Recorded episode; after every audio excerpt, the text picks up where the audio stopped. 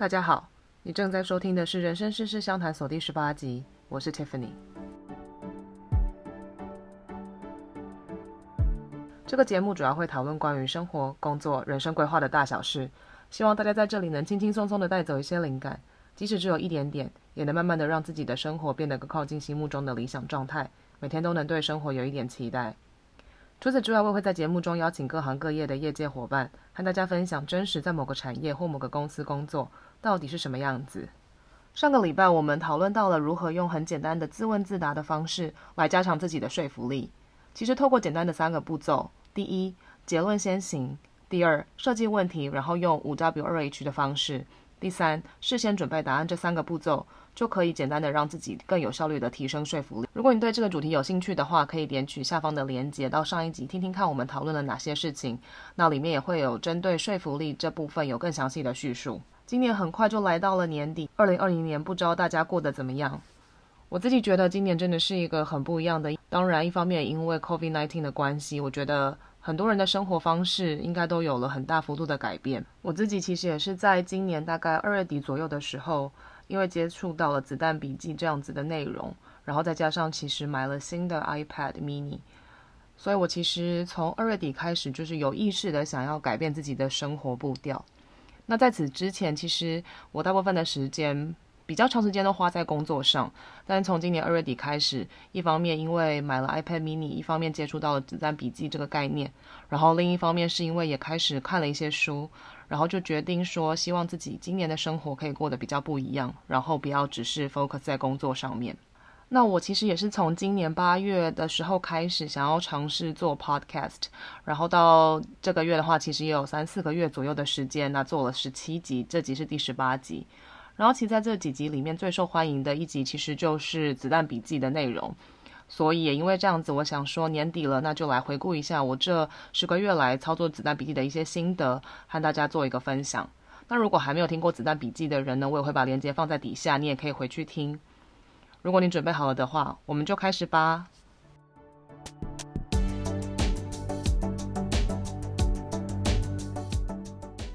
那今天这一集呢，我就比较不会针对子弹笔记的内容，还有概念以及怎么使用做叙述。我会比较针对我这十个多月来的操作做一些简单的心得分享。那如果不知道子弹笔记是什么的人，就很欢迎你回到第五集去听。那我底下也会放上链接。我觉得子弹笔记这个概念其实不是一个新的概念了。然后我自己也记得自己在国高中的时候很爱写一些小本本，那里面就会有各种考试啊，或者是课堂上面要交的作业的一些行程安排。然后再来是以前国高中甚至大学的时候很喜欢做的事情是。如果自己有出去玩，有一些票根啊，或者是照片等等，就会喜欢把它留下来，当做比较像是日记的写法。那开始工作之后，我觉得因为忙，所以就比较少做这件事情。久而久之，我就没有再写这种小本本的习惯了。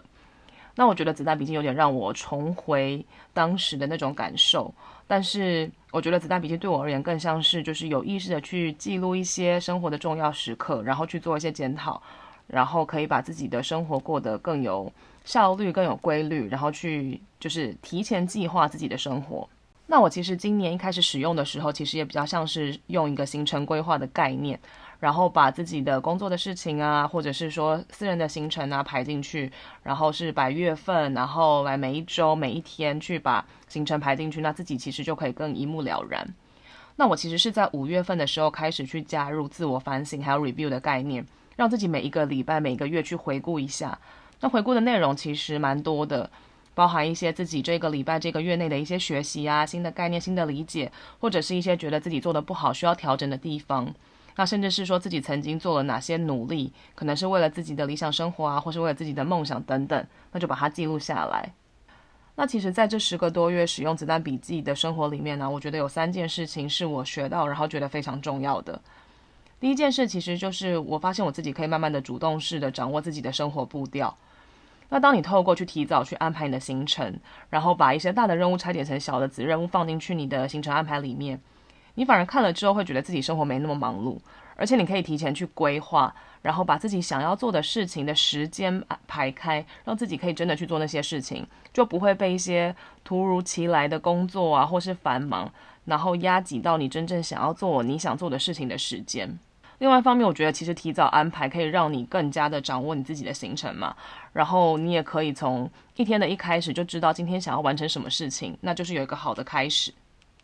那第二件事情，我觉得很重要的是，我养成了检讨与反省的习惯。我其实觉得在现代生活中，很多时候因为很忙很忙，所以我们常常会忽略了很多生活中的事情。那这些事情，不管是可能当你做错了某件事情，你应该要检讨的时候，又或者是说，可能你生活中遇到一些开心的事情，那如果你都没有把它记下来的话，其实很容易忘记，然后你就很有可能再犯一样的错，或者是说，你就会觉得你的人生非常的枯燥，只剩下工作，只剩下一些不开心的烦事。但当你就是把它记录下来的时候，当你每个礼拜再回过头来看，或者是一个月后回来看每个礼拜你做了哪些事情，其实我觉得整体来说心情上会比较平稳，而且你可以更有效率，然后有产值的去反省你做的事情，又或者是去感受你生活中一些开心的小事。那第三件事情是，我觉得让我自己开始慢慢习惯定定长短期的目标，然后朝自己想要过的生活迈进。那关于这一点，我不觉得我现在已经做到非常完美了，但我觉得至少有开始，你就不会过得好像就是穷忙，然后越忙越不知道自己在干嘛的感觉。那在这边，我想要跟大家分享一下，我今年养成了我觉得三个很不错的习惯。第一件事情其实是读书。我其实本人不是一个很爱读书的人，因为我一直觉得我比较是视觉主义，然后我不是很爱阅读文字，我常觉得自己有阅读障碍。但是今年就是我逼迫自己开始要去读书。因为我忘了我在哪里，可能听到谁或是看到某一个人讲说，其实书就是一个人的精华。那你想要快速学习的话，其实看书是一个非常好的方式。所以也就是因此，我就开始慢慢养成了看书的习惯。那过了这十个月以来，我开始慢慢喜欢上阅读，然后也觉得我从阅读里面得到很多的乐趣，很多的成长。那这边我也想要顺便跟大家推荐几本我这十个月以来看到觉得很不错的书。那我会分成不同的领域来推荐。那第一本书叫做《How Brands Grow》，它其实有一跟二。那它好像没有。中文翻译，又好像有，好像只有中文简体版吧。然后我是看原文的。那我觉得这本书非常的特别，然后其实是我们公司里面的大老板推荐的书。然后我觉得它可以让你重新去认知很多行销的既有概念，所以我觉得这本书是属于你在行销领域想要更进一步的人，你可以去读。那我觉得它其实会打破很多既有的框架，让你去重新思考到底行销是什么，以及行销里面的很多概念，比方说像是 CRM 啊，然后像是说你要扩大市场占有率啊等等的这些事情，它在里面都有很好的一些讨论。那第二本书我想推荐的是一本叫做《跃迁》的书，它是中国的一个作家古典写的，那它比较算是自我成长的类别。那它里面其实讲到一个很重要的观念，就是说，其实高手和一般人的差距，它并不是。因为他比你努力很多，而重点是说他如何用正确的方式去达到更有效率的学习，然后去做到一个跃迁的效果。那所谓跃迁，其实就是跨越式的成长。那所以他在这本书里面就讨论到了很多高手会做的事情，比方说他擅长做选择，然后他是有效率的在学习，系统性的思考，然后他有很高的内在修炼等等。那我觉得这些它里面的，然后我觉得这些书里面提，我觉得这些书里面提到的内容啊，都可以让你很好的去重新检视自己，让自己其实在很多生活中的小细节都可以过得更有效率。所以我也蛮推荐这本书的。那紧接着这本书之后，我就开始对于如何有效率的学习这件事情感到很有兴趣，所以我又看了另外两本书，叫做《超速学习》还有《精准学习》。那其实这两本书都主要是在讲说要去学习如何学习。这听起来很绕口，但我觉得仔细想想，其实是蛮有意思的一件事情。我其实觉得，当你自己已经意识到自己要学习的时候，已经是一个很棒的一个想法。但重点是，学习其实也有分成有效率还有无效率的学习。所以，学习怎么样有效率的学习，其实是比学习本身还要更重要的一件事情。那我觉得这两本书其实都在讲这个概念。那关于精准学习的话，我在前面其实有分两集去分享，那我会把链接放在底下，所以如果你有兴趣的人可以直接听这两集，然后大概了解这本书的内容在说什么，再考虑你要不要去看这本书。那超速学习的话，其实我有写过 Medium 的心得分享，那我也会把链接放在底下。之后有机会的话，也会想要录成一集跟大家做分享。那这边想要简单跟大家分享一下《超速学习》这本书它的主要内容。其实它是在教你怎么样用后设的角度来看待学习，也就是说，你学习这件事情，你到底要达成的目的是什么？就是一种以终为始的概念，然后让你可以很有效率的自我提升自己的学习效率。然后我觉得里面因为有非常多的例子啊，然后还有很多深入浅出的说明，告诉你要怎么样运用这些方法。所以我觉得当你看完这本书之后，你可能就可以很马上的开始。制定自己的超速学习计划，个人觉得也是蛮有趣的。那最后一本想要推荐大家的书是《财务自由的人生》，那它比较属于投资理财类，还有就是财富规划类型的书。那这本书的封面我觉得看起来很荒谬，然后后来才发现原来它是畅销书的排行榜。那这本书其实就是作者杨应超，他希望透过自己的一些个人经验，帮助读者去学习对自己最有帮助的成功做事习惯。所以它其实不是只是单纯很硬的投资理财的书，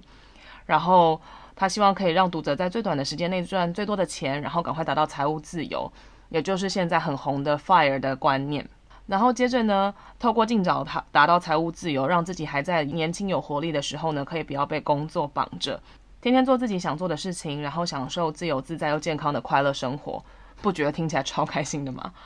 所以我自己觉得这本书也是蛮有趣的。那有兴趣的人可以去看看。那接下来想要跟大家分享我第二个养成的好习惯，就是定期的输入和输出。那什么叫做输入呢？其实就来自 input 这件事情了。就是当你做任何的学习，我都把它当做是一种输入。那我觉得以往的我比较容易停留在输入这一个部分，就是我会去学习一些新的东西，然后一些我自己好奇的领域，但是我不会输出。那也因为今年读了很多书，然后很多的书都是在关于学习如何学习。那大家不约而同都讲到一个概念，就是说。其实输入它是单向的，那如果你没有去练习输出的话，你很难真的把这样子的技能习得，所以时间久了你很容易就忘记。所以今年我其实给自己一个很大的目标，我自己觉得蛮大的目标啊，就是说要练习输出这件事情，不是只是稳定的输入，而是要练习输出。不管你是把它写成网志啊，或是做成一篇 post 啊，或是说像现在这样子录 podcast，或是你只是告诉你身边的朋友你学到一个新的概念都好。但无论如何，你就是要练习把你学到的东西再转述给别人知道。那透过这样子教别人的过程，其实你就可以更有效率的提高自己的学习效率。那我今年其实也学了很多不同的东西。那第一件事其实是因为我好像从五六月开始吧，就是对韩文有兴趣，所以我自己在 App 上面买了一个叫做 Lingodeer 的 App，也是朋友的推荐，然后开始自己每个礼拜都会开一些韩文课。然后再来呢，就是养成阅读的习惯啊。然后我还因为同事的关系去学了插花，然后今年也跟我老公就是学了潜水等等。然后最近也在上就是英文课，主要是针对一些我觉得过往我比较没有去在意到的一些英文的细节，比方说是搭配词啊、collocations，或者是一些怎么样让自己讲话更像就是所谓的 native speaker。的一些内容，那我觉得这些定期的输入和输出的习惯养成，也让我觉得自己在这一年有一些不同的成长。那我也很推荐给大家，就是说，如果你已经有开始做输入，但是还没做输出的人，透过输出，我觉得真的可以让你更有效率的学习。而且可以更确保你是真的有把这件事情学起来，而不是只是单向的输入而已。那第三件，我觉得我养成的好习惯，其实就是使用子弹笔记，然后定期检讨这件事情。我觉得透过这样子的练习，然后去反馈、去学习、去反省，其实可以让自己就是比较有意识的去调整自己的生活。那我这边想要分享一个三件事超简单的管理术。如果你其实没有在做子弹笔记的话，我觉得也可以从这这件事情开始做起。那其实它非常的简单，它就是每天你写下三件你想要完成的事情，然后加记录下来你一天中的一个小确幸，然后还有一些收获。那其实透过这样子的记录，你就可以高效率的去提升你的成就感还有幸福感。那这边有几个诀窍要给大家，第一个就是说，写下这三件事的时候，最好是在前一天或者是一早起来的时候就把它记录下来。原因是你要在所有事情都开始以前，先把自己的思路理清。那这样子，你在过每一天的时候，你会觉得你自己更有能力去掌握自己的生活。然后第二件事情是，你要把它写下来，因为写下来的话，其实它可以降低你的目标耗损。那什么是目标耗损？它其实就是我觉得一个很简单的心理状态，大家应该都有碰过。也就是说，当你没有把东西写下来的时候，有时候你会碰到你的计划和现实其实有很大的差距。当你没写下来的时候，其实你就是不想承认嘛，然后你就会偷偷偷偷的去降低你的目标。这种心态，那它就叫做目标耗损。可当你写下来的时候，白纸黑字在那边，你就没有办法去辩驳说，哦，你今天的目标其实是 A，不是 B。那第三个小秘诀，其实就是你分享给大家，分享给大家，它其实有几个好处。第一个就是说，你让大家知道之后，你其实自己会有一点点的小压力，然后你就会提升你的执行力。然后再来就是，当你告诉大家的时候，你其实某种程度上，你更有机会去获得别人的帮助还有资源，因为大家看到这件事情，那如果他手头上有资源的话，他其实是蛮有机会可以帮助你的，因为大家知道你想在干嘛。然后再来第三件事情，其实是他某种程度上可以带来你的领导力，因为有些人可能会开始就是 follow 你呀、然后觉得你这样子的做法很棒啊，然后你慢慢会成为焦点，那你就会更有那个动力想要持续做这件事情。那我个人觉得三件事这种超简单的时间管理术嘛，我觉得是想分享给大家，就算你可能没有想要完整的去做一个。Bullet Journal 子弹笔记这样子的概念，我觉得也先可以透过这种很简单的小步骤，然后让自己来尝试，觉得马上就可以有一种掌握生活步调的感觉。那今年做的比较不好的地方，我觉得也有三个。第一个是我觉得我的运动的时间不足，然后我也没有成功的培养运动的习惯。很多时候当生活很累，然后工作很累，然后我回到家的时候，其实我就是很懒得出门运动。那我觉得这其实非常的不好，因为健康管理其实也是人生规划一个很重要的环节。那第二件事情是我某种程度上还是觉得自己的工作时间太长了，也许我的效率还可以再被提升。那我自己希望自己在明年的话，可以更去思考一些事情，是有没有什么事情是可以被模组化或者是外包的，有什么事情是我可以再提升我自己的效率，然后不要让自己的工时太长，因为我觉得工时太长真的是会让整个人会觉得很疲惫的一个主要原因。虽然说工作真的给我很多的成就感，还有很多的成长，但我还是希望自己在这个部分可以就是管理得更好。那再来第三个是我觉得自己还可以做得更好的是思考自己更长程的目标。那我觉得这件事情其实我在子弹笔记也分享过嘛，就是你其实可以规划自己三年、五年甚至十年的目标。那我觉得自己目前做到的可能只有这一个月、这三个月或是这一年的规划，我还没有办法想到这么远，所以我希望自己也可以规划更长程、远程的目标。那这样子自己可以以终为始去定定说，那我到底每一年要做什么？每一个月、每一个礼拜、每一天。我觉得会让自己更有掌握生活的感觉。那就是跟大家分享完我这十个多月来操作子弹笔记的一些心得，还有想法，以及我自己觉得做得好，还有做得不好的地方之后，我最后想要跟大家分享的是，我最近也是在得到课程里面看到的一个关于断舍离的概念。那我相信断舍离这件事情，应该大家都有所耳闻，然后也大概知道他在说什么。但我觉得这个东西有趣的地方是，他在讲的不是只是单纯物品的断舍离，那他其实在讲的是关于能力、知识，甚至是履历。还有领域的断舍离，那我个人觉得这件事情非常适合在年底的时候自己好好回想，然后思考一下。所以我在这边也想分享给大家，然后邀请大家可以一起来跟我做，就是所谓的年度断舍离，然后让自己回想一下，到底这一年做哪些事情，哪些事情是你可以断舍离的。那以下我就会逐一解释什么叫做能力、知识、履历还有领域的断舍离。那在开始讲就是断舍离的概念之前，想先跟大家分享一个心理学的概念，它叫做所有权的依存症。那其实它在讲的概念，我觉得大家应该很常听过，也就是说，你对于你所拥有的东西会给它过高的评价，然后你就不愿意放弃它。那也因为这样子，其实你很容易会失去正确的判断。因为你太执着于你本来已经拥有的一些东西。那其实，在讲心理学这件事情的时候，我们发现人类其实有三个非常不理性的癖好嘛。第一个其实是我们刚刚前面提到的，我们总是对已经拥有的东西非常的迷恋，然后就是会过度的过誉这个东西。然后第二件事情是我们实在很容易把注意力去放在我们会失去什么。而不是得到什么，所以我们非常害怕损失跟失去这样子的概念。第三件事情其实是我们很常会假设别人和我们看待问题的方式是一样的。那要怎么样不要让自己被这种不理性的行为影响？那其实它就是讲到了我们现在想要提到的这个断舍离的概念。其实呢，你要去完全让自己不要去依存依恋自己所有的东西的一个最好的方式，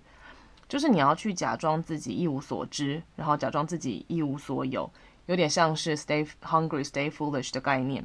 那其实得到了这门课程，它其实也就是在说要怎么样把这样子的断舍离去应用在自己的工作，然后自己的生活、自己的能力这样子。那我个人觉得，就是这件事情的思考方式很适合，就是上班族。你不用说上班族了，就是任何有在工作的人，然后在每年重新回顾一下自己，然后我觉得也可以让你隔一年有更好的一些想法，跟你自己觉得自己应该要前进的方向。那第一个呢，就是能力的断舍离。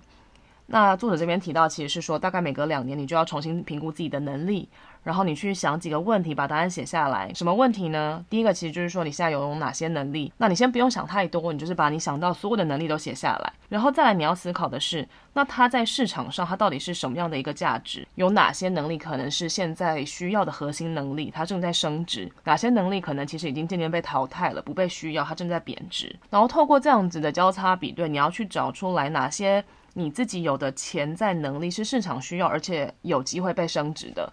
那针对那些可能已经慢慢不被需要的能力，你就要去淘汰它，去断舍离。那第二件事情呢，是履历的断舍离。那其实他讲的非常非常的简单，我觉得也蛮值得大家效仿的。也就是说，每年其实要去更新一下自己的履历，然后让你的履历就是保持很清爽的一两页。然后去把那些不是那么有价值的地方删掉，然后去增加新的你觉得有价值的。那如果你发现你自己的履历可能这两三年、五年来都没有变化的时候，你可能就要思考的是，你是不是成长开始停滞了？你没有新的东西可以更新，甚至是说你的能力是不是停留在五年前？你从头到尾都只在原地踏步而已。那第三个断舍离呢，其实是知识的断舍离。那我觉得这件事情也蛮有趣的，就是说，你不管是实体书啊，或者电子书，我们其实都要去定期的整理。要意识到一件事情是，书架呢，它不是我们放书的展示台，而是我们要放的是必看啊，还有你应该要习得的一些知识。所以呢，其实针对知识，我们也是需要断舍离的。有些概念可能在这个年代已经不管用，那你可能真的不用花你脑容量去记它。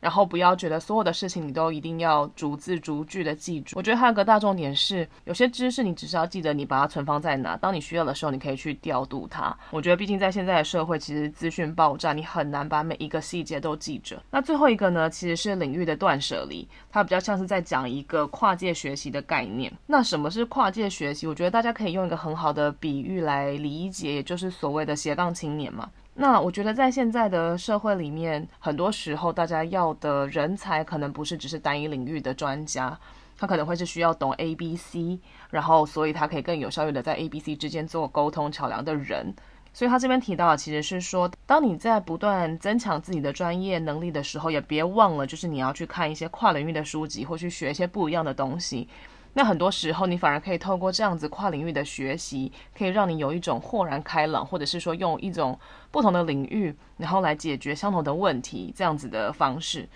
那很多时候，这样子也可以让你不要一直使用就是固有的心态或是固有的解决方式，而是可以用一些崭新的想法来针对同样一个问题去做不同的解决方式。那我觉得关于这些断舍离呀，有两个问题，我觉得很不错，可以让自己更深入思考一下关于自己的能力、自己的领域。或是自己现在的职涯发展的状况来做更深入的思考。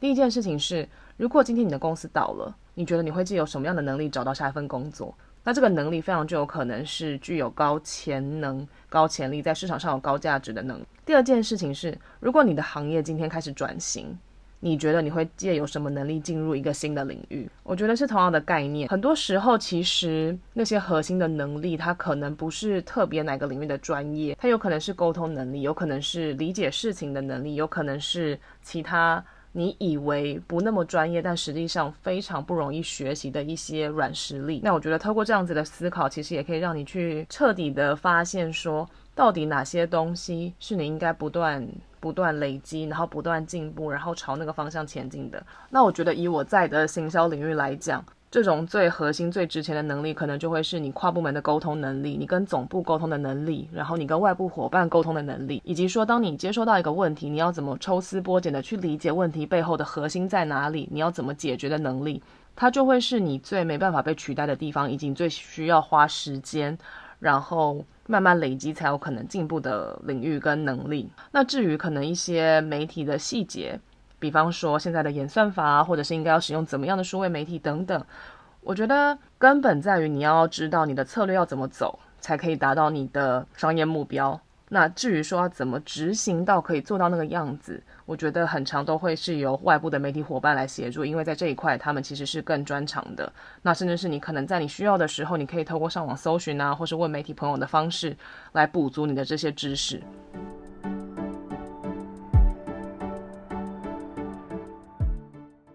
那今天这一集和大家分享了我这十个多月来操作子弹笔记的一些心得，还有这一年来的一些回顾。